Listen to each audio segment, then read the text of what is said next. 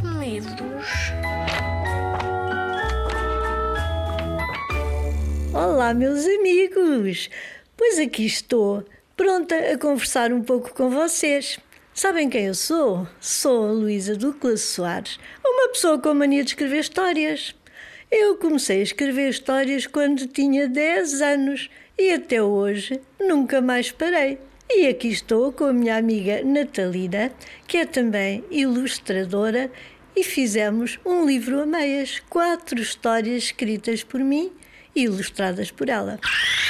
Olá, eu sou a Natalina e sou educadora de infância e também ilustro livros. Sempre gostei muito de desenhar, desde pequenina, e sempre tive o sonho de um dia poder ilustrar livros. E este ano, ano passado, aliás, tive a sorte de ser convidada pela querida Luísa para ilustrar um livro com ela e foi assim um sonho tornado realidade, porque a Luísa sempre foi uma das escritoras que eu sempre gostei de ler desde pequenina, portanto foi assim um sonho tornado realidade e foi um prazer ilustrar estas quatro histórias com a Luísa. Então nós vamos ler-vos uma história chamada O Fulano do F. Nós já fizemos uma apresentação deste livro na FNAC de Cascais. Então o miúdo teve uma ideia engraçada, disse: por que é que ele se chama o fulano do F? Eu nem sei o que é fulano. O melhor era ser o fã do F, visto que era um homem que era um verdadeiro fã da letra F. Então, o fulano do F é assim um fulano de cabelo ruivo, assim meio espetado, e que gosta muito de uma camisola verde de golinha com a, e, a, letra F bordada no meio. Ele tem um sorriso aberto e um ar assim muito eufórico. A Filipa tem uma franjinha e, e gosta de usar lenço às bolinhas quando vai andar um carro Ford descapotável com o, com o Fernando. E até usa uma flor, uma flor. nos cabelos.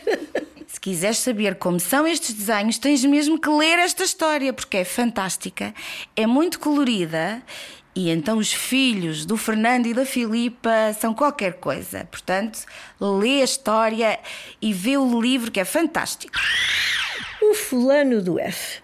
Fernando Freitas Fonseca era um rapaz com a mania dos Fs. Morava em Faro.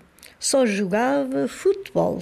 Só cantava o fado, só tocava flauta, só dançava o fandango. Tinha um carro forte e cem formigas domesticadas. Trabalhava numa fábrica de facas de ferro. Um dia encontrou na florista uma rapariga formosa, de franja fresca e fina, chamada Filipa. Fisgou-a logo e deu-lhe uma flor. Filipa, faz-me feliz. Estou cheia de fome, disse ela. Não é fácil fazer feliz alguém com a barriga vazia. Foram almoçar ao restaurante Farol. Fernando Freitas Fonseca chamou o criado. Faça o favor. Que deseja o senhor? perguntou o homem. Freguês, emendou o rapaz dos Fs. Bem, que deseja o freguês? Filetes, frango frito, feijão, falou o rapaz. Deseja água? Fria, frisou Fernando. Atacaram ferozmente a comida porque estavam ambos famintos. E agora, para sobremesa? perguntou finalmente o empregado. Fruta fresca. Mas que fruta? Figos? Só tenho uvas e melão. Francamente, enfureceu-se o rapaz. O dono do restaurante, que tinha ouvido a conversa, estava espantado com tantos Fs. O freguês só sabe dizer palavras com F? perguntou ele. Ofereço-lhe o almoço se conseguir dizer cinco seguidas com algum sentido. Figurão, faça favor, fatura. Mas falta uma palavra. Faltava. O outro calou-se e o nosso Fernando saiu de braço dado com a Filipa, que percebeu que afinal podia ter futuro com alguém com a mania dos Fs. No dia seguinte, feriado, havia feira. Fernando foi lá comprar um fato de fazenda, frascos, farinha, frangos. Ofereceu à Filipa um fazão. Fatigados, foram ver as focas. Tiraram fotos. À noite ela propôs Que tal um cinema? Filme! emendou Fernando Freitas Fonseca e escolheu logo um filme de fantasmas. Preferiam de amor, protestou ela. Frete! falou Fulano. Um de aventuras, ao menos, pediu ela. Fogo! exasperou-se ele. Então, um filme de fadas. Fixe! exclamou Fernando, para quem tudo tinha de começar por F. Fernando e Filipa foram felizes e formaram uma fabulosa família com muitos filhos.